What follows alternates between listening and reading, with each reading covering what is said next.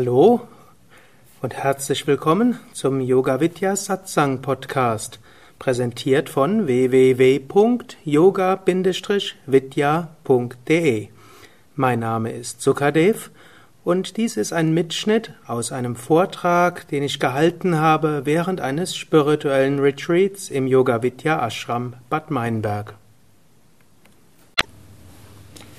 Ich bekomme manchmal beim Meditieren Kopfschmerzen. Ist das möglich? Kann ich das ändern? Und wenn ja, wie? Gut, erste Frage. Ist das möglich? Offensichtlich ist es möglich.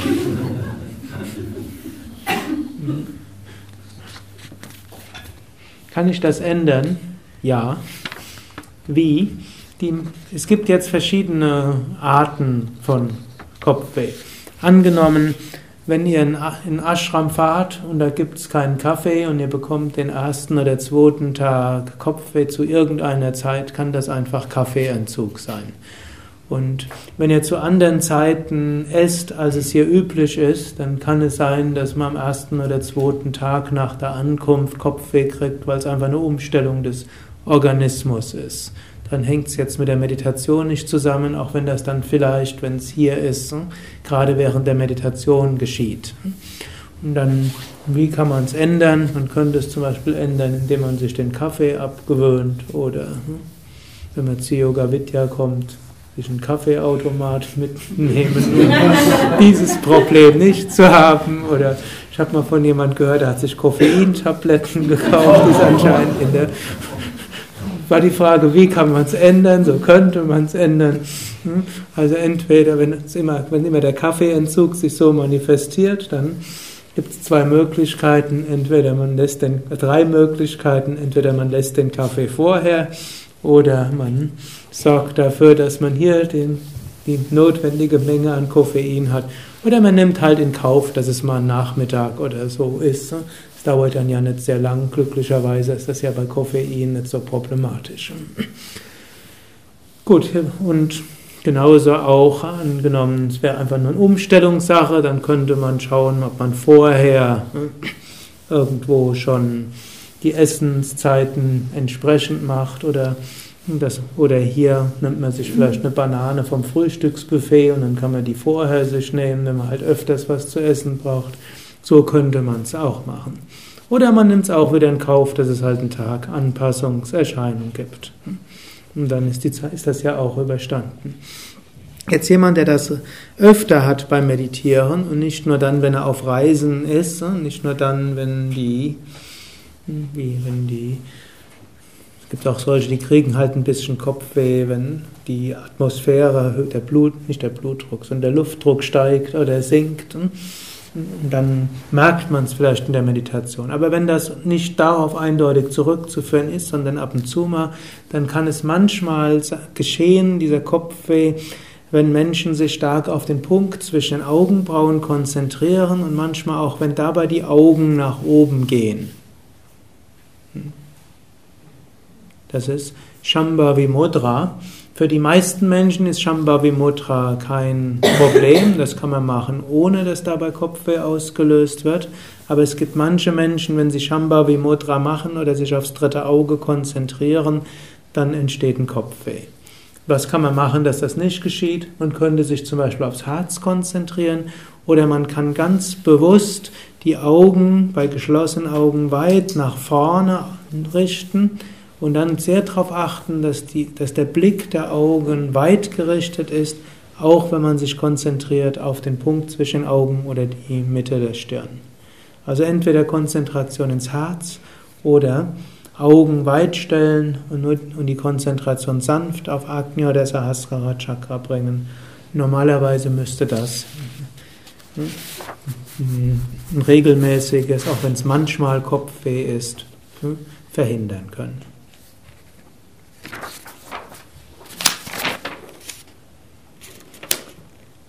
Wie kann man gegensteuern, wenn nach einer guten Phase der Geist mit seinen alten Mustern wieder die Oberhand gewinnt? Kann man eingreifen oder sollte man sich mit dem Auf und Ab des Weges arrangieren? Kann man überhaupt Rückschritte machen oder scheint es nur so? Methode, um den Geist effektiv umzuprogrammieren. Also erste Frage, kann man gegensteuern? Ja, sollte man sich mit dem Auf und Ab arrangieren? Auch? Ja. Hm. Kann man Rückschritte machen? Jein. Jetzt könnte ich zur nächsten Frage übergehen. Aber da steht noch zum Schluss etwas, da reicht das jetzt nicht aus. Also Menschen haben verschiedene Charakter und verschiedene Persönlichkeit. Und man muss sich bewusst sein, dass man, dass man eine Persönlichkeit hat und dass diese Persönlichkeit eben ihren Ausdruck findet und auch im spirituellen Alltag ihren Ausdruck findet. Wenn man Biografien von großen Yogameistern und großen Yogameisterinnen gelesen hat, der weiß, die sind durchaus unterschiedlich. Ein Swami Vishnu war ganz anders als ein Swami Chidananda und ein Swami Krishnananda war nochmal anders und Swami Dayananda nochmal anders. Das sind Schüler von Swami Shivananda, von denen angenommen wurde, dass sie entweder die Selbstverwirklichung auch erreicht hatten oder mindestens nah dran waren. Der Swami Vishnu war ein eher emotionaler Mensch, ein überschäumender Mensch und auch einer, der extravertierte Phasen hatte, wo er wirklich jovial auf jeden zugegangen ist und ganz mit jedem gesprochen hat und geschwärmt hat von der Schönheit der Natur und von morgens bis abends ein Projekt nach dem anderen angeleiert hat. Und dann hat er eine Phase gehabt, wo er sich von allem zurückgezogen hat und wirklich nur noch das Notwendige an Korrespondenz erledigt hatte und für Privatberatung nicht zur Verfügung gestanden hat und nach, ein, nach dem Satsang hm, war er nicht ansprechbar, war in Mauna oder gleich ganz ein paar Wochen vollständig in Mauna nur meditiert. Also solche, man konnte wirklich sehen, diese Phasen. Hm, Gab es einen Swami Chidananda, der vollkommen gleichmäßig war. Und mir haben seine engsten Schüler gesagt, sie hätten zwar mit Chidananda nie ärgerlich erlebt. Und nie wäre er lauter geworden. Also mindestens nicht das, was wir unter lauter. Er war mal bestimmter, aber nie in irgendeiner Form. Und wenn mit Chidananda gegangen ist, dann ist er eher geschritten als ne, gegangen. Wenn Swami Vishnu gegangen ist, ne, dann mindestens in den 70er Jahren soll er gehüpft fast sein. Ne? Wenn er irgendwo von hier nach dort gehen wollte, hm, dann Dienst muss schnell gemacht werden. Was muss er da jetzt warten dort so lange? Dann ist er dort fast hingerannt. Und in den 50er Jahren soll er tatsächlich physisch gerannt sein. Ne? So Anfang 30, wenn irgendwo Ashram und muss man von hier nach dort lange Wege ne? rennen. Zwischen Kant ist er nicht mehr so gerannt, hat er mal einen Autounfall vorher gehabt, ist ein Fahrer verunglückt und ne? beide Knie gebrochen dann ist er eher gewatschelt. Bitte? Geschlichen auch nicht, aber irgendwo, er hatte schon seinen speziellen Gang dort. Gut, Watscheln ist jetzt übertrieben, sollte man auch nicht zu seinem Meister sagen. Also er ist nicht mehr so gelaufen wie vorher. Beides Meister, beides höchste Bewusstseinszustände erreicht. Oder ein Schüler von Swami Chidananda, der jetzt die Leitung vom Shivananda Ashram Rishikesh hat, in Swami Vimalananda unglaublich heiligmäßige Ausstrahlung, aber man fühlt sich sofort Freund bei ihm. Also beim Samit Chidananda hat man mehr das Gefühl gehabt, man will sich vor ihm verneigen, vor dieser heiligen Mäßigkeit. Beim Swami Vimalananda hat man irgendwo das Gefühl, man will sein Herz ausschütten und man kann es auch und er versteht einen und äh, gibt dann keine unsinnigen Ratschläge, aber eventuell, wenn er merkt, es hilft, was sagt er einem was. Ansonsten hm, irgendwo. Mit dem bin ich mal in Disneyland gewesen und bin mit ihm Achterbahn gefahren.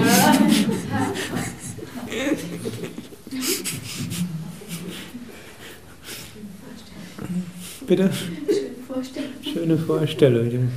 Gut, damals war er auch noch 25 Jahre jünger als heute. Aber auch damals muss er um die 50 oder über 50 gewesen sein. Ich war irgendwie Mitte 20. Das Lustige war, eigentlich hatte weder ich noch er wirklich Lust, oder?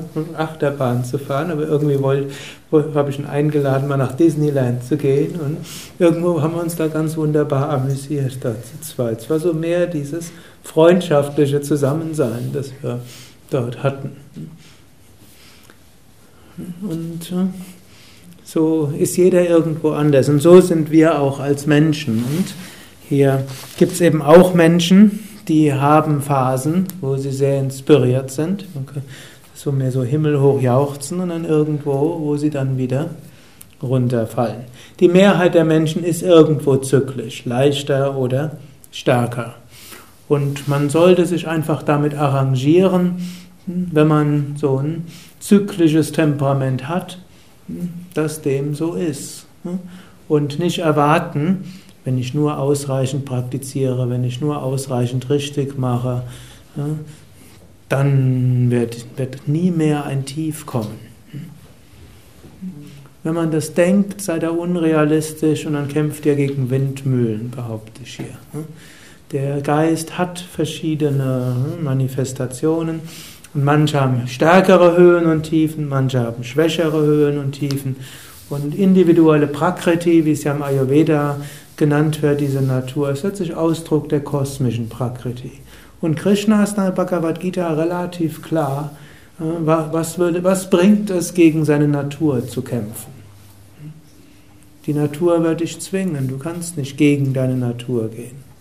Das darf man jetzt nicht falsch verstehen. Krishna sagt schon, man sollte aus der Sklaverei von Raga und Dvesha rauskommen, also von Mögen und Nichtmögen und Identifikation und man soll aus der Gefangenheit in den Emotionen rausgehen. Also muss man verstehen, was Krishna dort meint. Da ist dann eher dieser Temperamentsbegriff vom Sankhya her, der sich ja auch im Ayurveda eine speziellere Bedeutung hat, aber durchaus in der Bhagavad Gita, wenn Krishna von der eigenen Prakriti spricht, eine ähnliche Richtung dort geht. Also es gilt zu schauen, wie ist meine Natur, wie kann ich die spirituell leben und wenn man diese Sache hatte, tiefe Verankerung im spirituellen Gefühl, Gottes Gegenwart und alles toll und dann scheint es so, Geist mit seinen, mit seinen Mustern gewinnt wieder die Oberhand. Könnte also sagen, eine Niedrigenergiephase, in der Niedrigenergiephase sind wieder die tieferen Chakras aktiv, die höheren sind nicht mehr aktiv, also sind die niederen Wünsche wieder aktiv und die niederen Muster sind aktiv. Und ein kluger Aspirant schaut dann, wie praktiziere ich, wenn ich eine Hochphase habe und wie praktiziere ich, wenn ich eine Niedrigenergiephase habe. Wie arbeite ich an mir selbst in dieser euphorischen Phase? Muss jetzt nicht wirklich so euphorisch sein, aber ich glaube, er versteht, was ich damit meine. Und wie mache ich dann, wenn die anderen Wünsche wieder kommen? Und dann steuert man gegen in dem Sinne, aber akzeptiert auch die Hochs und die Tiefs. Steuert man gegen die Höheren? Man muss nicht unbedingt gegen die Höheren steuern. Also danke. Also man steuert nicht wirklich gegen, sondern man beide, man lernt in beiden hm, dort hm, sich gut zu fühlen. Bei den Hochphasen, das Einzige, was man dort gegensteuern müsste, die Vorstellung, dass das jetzt immer so dauert. Jetzt, wieder jetzt. Und diesmal werde ich Samadhi erreichen und hier die Kalpa Samadhi bleiben. Hm? Wahrscheinlich gibt es das eine ja wegen des anderen. Bitte? Wahrscheinlich gibt es ja das eine, weil es das andere gibt. Ja, das ist durchaus eine wichtige Bemerkung. Also es gibt die sogenannten Phlegmatiker, hm, also die haben weder, weder die großen Höhen noch die großen Tiefen. Und, jemand, der diese Höhen und Tiefen hat, der könnte das Bewusstsein, er kauft durch die Höhen, durch die Tiefen. Wollte der auf die Höhen verzichten? Kaum jemand, der ein zyklisches Temperament hat, würde wirklich ernsthaft sagen, ja, dass, wenn ich nur gleichmütig sein könnte, dann würde ich auf diese Euphorie gerne verzichten. Umgekehrt, manchmal einer, der mehr so dieses ruhige Temperament hat, gibt es auch, seltener, gibt es aber auch. Und wenn dann andere von ihren tollen Erfahrungen der Meditation erzählen und wie schön es wieder war, gerade dort. Ja. Und gerade draußen, dann haben die, die Schneeglöckchen sind da und die Tulpen und irgendwo der Baum und ich habe den Baum umarmt und irgendwo ist da so ein Energieschub gekommen und ich habe gerade Pranayama gemacht und wow. Der eher phlegmatische. Was ist mit mir los? Seit fünf Jahren praktiziere ich jeden Tag eine halbe Stunde Meditation, eine Stunde Pranayama, eine Stunde Asana oder zehn Minuten. Und warum kann ich diese Euphorie nicht haben? Antwort: Für Temperament ist anders.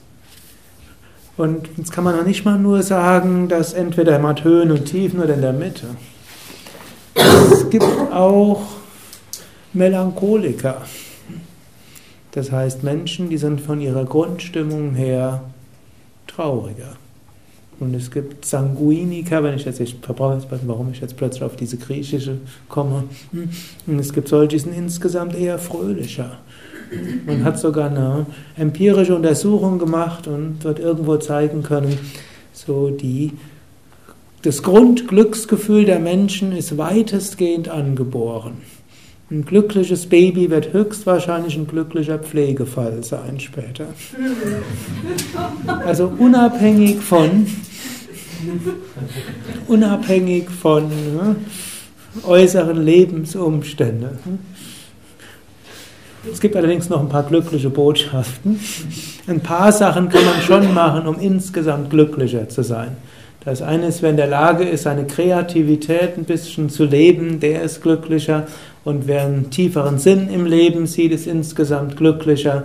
Menschen, die spirituell sind, werden im Laufe des Lebens tatsächlich etwas glücklicher. Menschen, die regelmäßig meditieren, werden im Laufe der Jahre glücklicher. Grundsätzlich werden Menschen, wenn sie altern, glücklicher.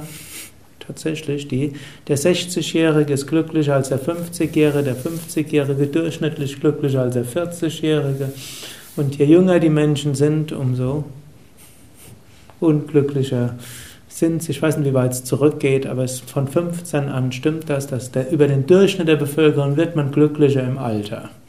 Also könnt ihr euch freuen, ihr werdet höchstwahrscheinlich in 10 Jahren glücklicher sein als heute. Egal, was ihr macht, Ihr werdet noch glücklicher sein, wenn ihr täglich meditiert.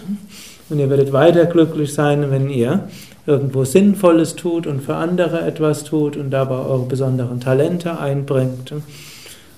Also einiges tut ihr, um insgesamt glücklicher zu sein. Aber und natürlich traumatische Erlebnisse, die können wiederum dem Glücksgefühl erhebliche Einbrüche geben. Und ab einem gewissen Alter, wenn der Schmerz zum Dauerzustand wird, das wirkt sich auch auf hm? Glücksgefühl aus, natürlich. Also irgendwann kippt das bei einem Alter, und zwar da, wo immer mehr Menschen einen Dauerschmerz haben. Hm? Es sind gar nicht so selten Menschen, die ständig Schmerzen haben. Gut, aber ein Melancholiker kann auch sein spirituelles Leben leben. Er wird halt dort wissen müssen, insgesamt wird er eher Savam Dukam Vivekinaha leben. Alles Leben ist Leiden. Und er wird auch wissen, von Vairagya wird er mehr erfüllt sein, dieser Weltenschmerz. Ich wusste ja immer schon, alles geht schief. Wenn was schief gehen kann, dann geht's schief. Und irgendwo Freundschaft ist nicht zu trauen. Jede Beziehung endet in Verrat. Alles, was begonnen hat, hat ein Ende. Wenn euer, das euer Temperament ist, man kann schon probieren, da mehr Gott drin zu sehen. Aber das Einfachste wäre es zu spiritualisieren und zu irgendwo dort sehen, ja, Vairak, ja. Irgendwann mal gab es in Psychologie heute ein Titelgeschichte Lob der Melancholie. Ich hoffe, ich habe euch das gestern oder vorgestern nicht erzählt. Okay. Ich muss jetzt zugeben, ich verwechsel jetzt manches, was ich schon. Hast du schon mal erzählt? Ja. Ich habe ich hab sicher schon öfters erzählt. Im Downloaden erzähle ich so etwas öfters. Also ihr könnt es nochmal in lyrischer Breite irgendwo nochmal in verschiedenen Vorträgen dort haben. Also jedenfalls, man hat sogar festgestellt, Melancholiker sehen die Welt realistischer als die Optimisten. Sie haben häufiger recht. Fängt ja schon damit an. Der Melancholiker weiß, man wird irgendwann sterben. Der Optimist geht davon aus, ich nicht. Wer hat recht? Der Melancholiker weiß, dieses schöne Wetter wird bald vorbei sein. Der Optimist hoffte, es bleibt sehr lange so. Wer hat höchstwahrscheinlich recht? Okay, ich will euch jetzt nicht alle zu Melancholikern werden lassen. Der Sinn war jetzt nur, diejenigen von euch, die eher eine melancholische Lebenseinstellung haben, ihr könnt das spiritualisieren.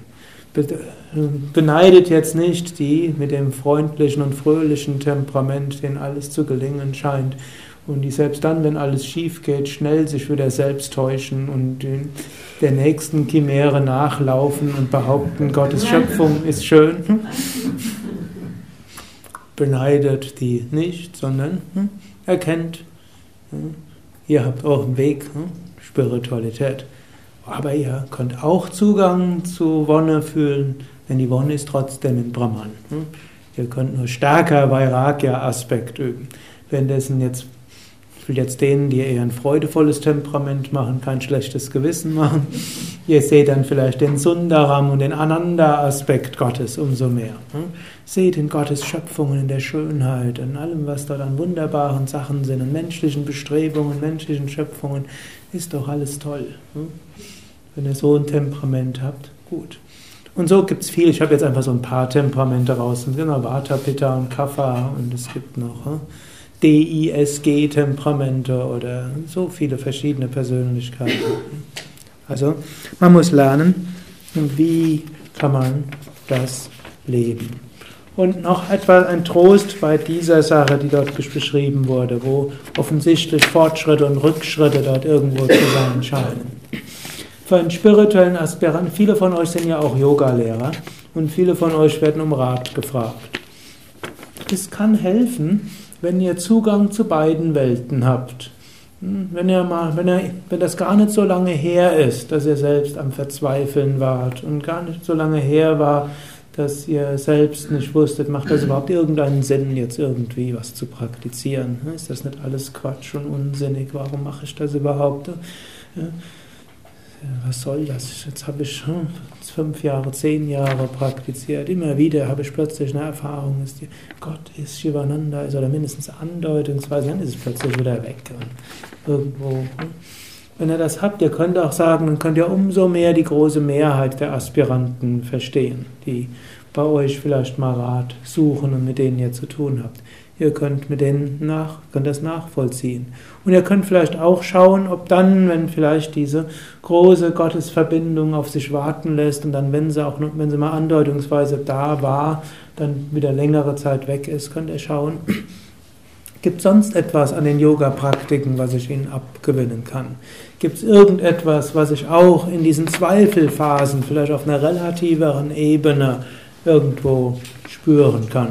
Wenn halt jetzt das Pranayama mich nicht gleich in Verbindung zu Gott führt, gibt es irgendetwas, wozu es mich vielleicht führen kann?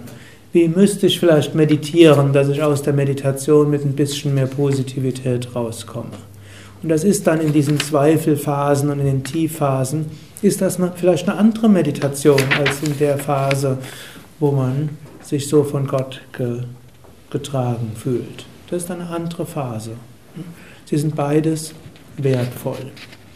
Es gibt sogar diese eine Geschichte, die ich oft erzähle von einem Sufi-Weisen, der sich plötzlich unglücklich verliebt hat in eine junge Frau, die halb so oder drittel so alt war wie er selbst, ihr nachgelaufen ist, sich lächerlich gemacht hat, weil die mit dem alten Knochen nichts zu tun haben wollte, voller Liebeskummer.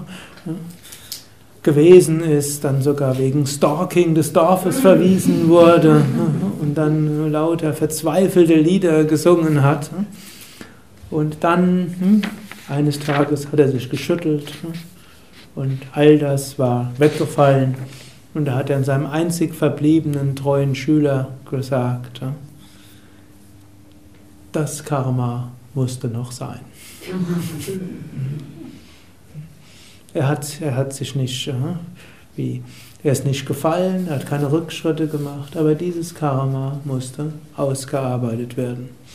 Und es gibt noch auch eine Aussage, dass wir alle möglichen Gemütszustände erleben müssen. Das heißt sogar, dass wir jede menschliche Erfahrung einmal mindestens im Lauf aller Leben mal erfahren haben müssen.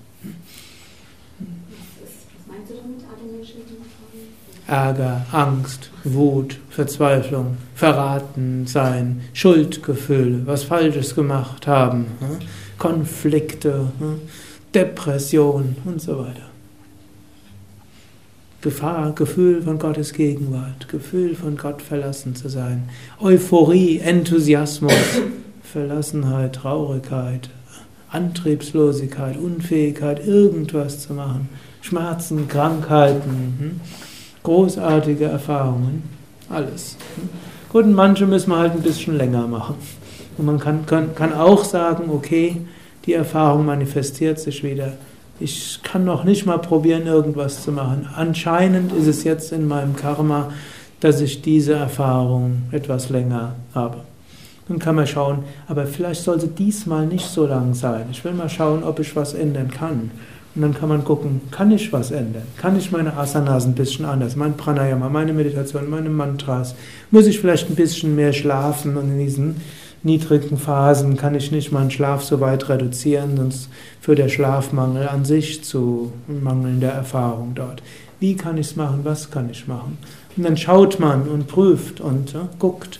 Und wenn nichts was nutzt, dann geht man halt davon aus. Ich muss halt diese Phase nochmal so durchleben und dann warte ich mal ab. Am nächsten Tag muss ich schauen, ist es vielleicht heute möglich, dort rauszukommen? Ja, anscheinend nicht. Ja. Schau, nächsten Tag wieder oder nach ein paar Tagen Selbstmitleid und Zweifel und Verzweiflung. Ne?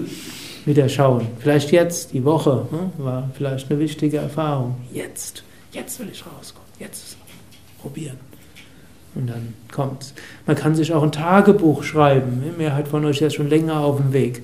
Wie bin ich rausgekommen aus dieser Tiefphase? Aufschreiben. Hm, was hat's gemacht? Und kann man schauen. Hm? Ja, das hat geholfen, das hat nicht geholfen. Gespräch mit anderen spirituellen Aspiranten suchen. Was hat dir geholfen, aus einer Tiefphase rauszukommen? Und schreibt's auf, probiert's aus hm, und schaut. Hm. Vielleicht das, vielleicht das, vielleicht das. Hm. Vielleicht braucht es mal einen kurzen Ortswechsel, vielleicht ein Seminar, vielleicht braucht es zwei Tage nicht sprechen, vielleicht braucht es im Gegenteil, aus der Höhle rausgehen, ein bisschen extravertierter werden. Vielleicht ist es einfach ein schöner Film. Vielleicht ist es sich zu zwingen, zwei Stunden Pranayama zu machen, egal was ist. Hm? Und selbst wenn man zerbricht, hm? gibt solche, die müssen einfach ab einer gewissen Menge von Pranayama ist das Prana so hoch und dann sind die Zweifel weg. Aber es gibt auch andere, die müssen ihre sonstige Meditation von 40 Minuten auf 20 Minuten reduzieren, sonst rutschen sie in so komische Gemütszustände rein. Also jeder Mensch ist ein bisschen anders. Probiert selbst raus, was für euch hilft.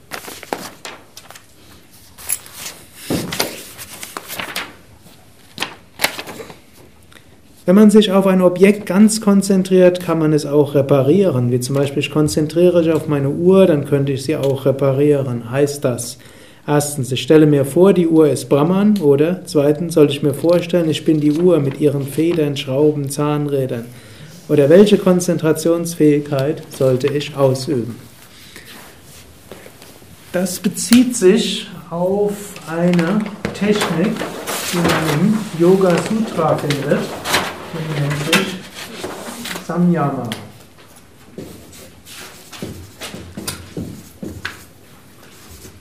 Samyama ist laut Yoga Sutra die Aufeinanderfolge von Dharana, Konzentration, Dhyana, Absorption, Samadhi, Verschmelzung. Und Patanjali sagt, hm, Samyama hat zwei Folgen. Prajna und Vijaya. Prajna heißt direkte, intuitive Erkenntnis, in diesem Kontext heißt das, und Vijaya heißt Meisterung. Und das heißt, wenn man sich auf etwas konzentriert, erlangt man die Meisterschaft darauf. Und das gilt natürlich in vielen kleinen Dingen. Fängt schon damit an, angenommen, ihr wollt irgendwas lernen, Wenn ihr dabei ganz 100% konzentriert seid, dann lernt ihr das sehr schnell. Wenn ihr dort nicht sehr konzentriert seid, dann geht es sehr viel langsamer. Und oft diejenigen, die gut lernen können, sind die, die eine sehr große Fähigkeit der Konzentration haben. Es geht aber nicht nur dazu, dass man das Objekt direkt lernt, sondern man bekommt auch einen intuitiven Zugang dazu. Menschen, die die Fähigkeit haben, sich auf irgendetwas sehr stark einzulassen und absorbieren, die haben dann auch zusätzlich ein intuitives Wissen. Also ist ja durchaus bekannt, frisch Verliebte können sich die Wünsche an den Augen ablesen, sogar ohne in die Augen zu gucken. Da ist irgendwo so eine starke Konzentration auf den anderen, das Samyama auf den anderen und dann entsteht so eine intuitive Verbindung. Hm, hm, vielleicht Später ist sie nicht mehr so stark und dann denkt man weiter, man wüsste, was der andere will. Spätestens dann ist es klüger, mal nachzuhaken und zu fragen. Und äh, Prajna. Und dann geht es aber noch tiefer. Da alles letztlich eine Manifestation Brahmans ist, wenn man sich ganz darauf konzentriert, kommt man zum tiefsten Wissen, nämlich zum Wissen Brahmans. Darüber habe ich ja gestern gesprochen, habt ihr einiges letztlich probiert. Das zweite ist aber Vijaya, diese Meisterschaft über etwas. Und dort sagt auch Patanjali, wenn man sich auf etwas konzentriert, kann man es meistern, ohne physisch etwas zu tun. Und obgleich zu Patanjali-Zeiten noch keine Uhren gab mit Federn, Schrauben, Zahnrädern, ist das, was, wer auch immer das geschrieben hat, dort beschreibt, durchaus äh, in Harmonie mit Patanjalis Yoga Sutra. Jetzt die Frage, wie mache ich das? Hm? Dharana, Dhyana bis zu Samadhi. Der erste Schritt ist, sich darauf zu konzentrieren. Und da gibt es mehrere Möglichkeiten. Man kann sich die Uhr so vorstellen, man kann sie sehen, man kann sie vielleicht sogar vom Herzen her fühlen, man kann sich von seinem ganzen Wesen absorbieren lassen, also erstmal über so eine sinnliche Erfahrung. Und dann über diese sinnliche Erfahrung, wenn man dann sich auf dieses Bild und dieses Gefühl der Uhr konzentriert, irgendwann wird man absorbiert und dann wird man zur Uhr. Und in dem Moment, wo man zur Uhr wird, hm, dann kann man noch zu einer korrekt gehenden Uhr werden und dann könnte sich das wieder hm, arrangieren. Es gibt nur eine Schwierigkeit dabei. Typischerweise auf dem Weg von Dharana zu Dhyana entfällt die Absicht. Und auf dem Weg von Dhyana zu Samadhi entfällt das Ich. Und deshalb hat man keine Absicht mehr, die Uhr zu reparieren. Und es gibt auch niemanden, der die Uhr reparieren wollte. Man verschmilzt damit. Man hat dann zwar theoretisch die Meisterschaft darüber, nachher weiß man, wie die Uhr funktioniert und was die Uhr eigentlich macht, was, was das Ursein an sich ist. Nur eventuell hat man die Uhr nicht repariert. Aber eventuell, weil man es jetzt weiß, kann man jetzt die Kräfte seines Geistes dorthin richten, um die Uhr zu reparieren. Nächste Möglichkeit wäre aber auch über das Technische. Gut, bei der Uhr wäre das Meditieren über Zahnrädern, Schrauben und Federn reichlich witzlos. Ne? Gibt keine Zahnräder und Federn, dann müsste ich mehr über den, ich glaube, Chip oder sowas ne? und die, die Solarzelle konzentrieren hm? und die Batterie. Ne? Aber man könnte sich jetzt erstmal genau vorstellen, welche Zahnräder sind dort und wie sieht das aus und wie funktioniert das. Das ist Dharana. Also was auch immer hilft, dass man konzentriert ist, ob es etwas Sinnliches ist oder das technische Verständnis oder was auch immer ist, Dharana. Wenn man da sich ganz drauf einlässt und absorbiert ist, man muss fasziniert sein und dann in die Absichtslosigkeit hineingeht, dann wird, wird man absorbiert, ist es Dhyana. Wenn man verschmilzt, Subjekt-Objekt-Beziehung verschwindet, ist es Samadhi zunächst noch. Savikalpa Samadhi, in Nirvikalpa Samadhi sind wir Brahman geworden. Grundsätzlich halte ich es aber für etwas, halte ich es nicht nur aber, sondern halte ich es für eine gute Sache, zu, immer wieder sich zu, zu trainieren, diese Absorption. Sei es die vedantische Absorption, wie ich gestern Morgen gesagt habe, die Bhakti-mäßige Absorption, von der ich heute Morgen gesprochen habe, oder einfach die Raja-Yoga-Absorption, die Konzentration auf etwas. Im Jnana-Yoga wollen wir Brahman erfahren Im Bhakti-Yoga wollen wir Gott erfahren. Im Raja-Yoga wollen wir aber nur unseren Geist zur Stille bringen. Und dann erfährt man letztlich Svarupa, sein eigenes Selbst. Und auf dem Weg dorthin, und Raja Yoga ist dann ja auch insofern ein praktischer Yoga, weil er zur Meisterschaft führt, hilft einem geistige Kräfte zu bekommen, sodass man erfolgreicher sein kann in was auch immer man tut. Also kann man sein Karma zügiger erledigen, man kann effektiver Seva tun, also anderen dienen. Und das ist eine nicht zu unterschätzende Wirkung vom Raja Yoga, geistige Stärke, mit der man besser dienen kann.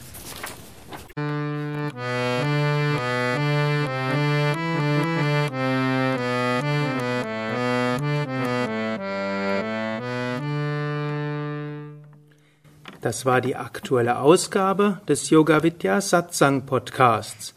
Mehr Informationen über Yoga, über Meditation und den spirituellen Weg unter www.yoga-vidya.de. Ich freue mich auf Feedback, auf Kommentare, auf Bewertungen in iTunes, Podster oder wo auch immer du diesen Podcast beziehst. Alles Gute, bis zum nächsten Mal.